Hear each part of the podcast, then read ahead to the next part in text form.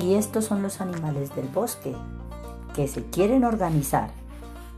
También nos invitan a que los pequeños se puedan organizar y tengan en cuenta esas cualidades que los hacen líderes.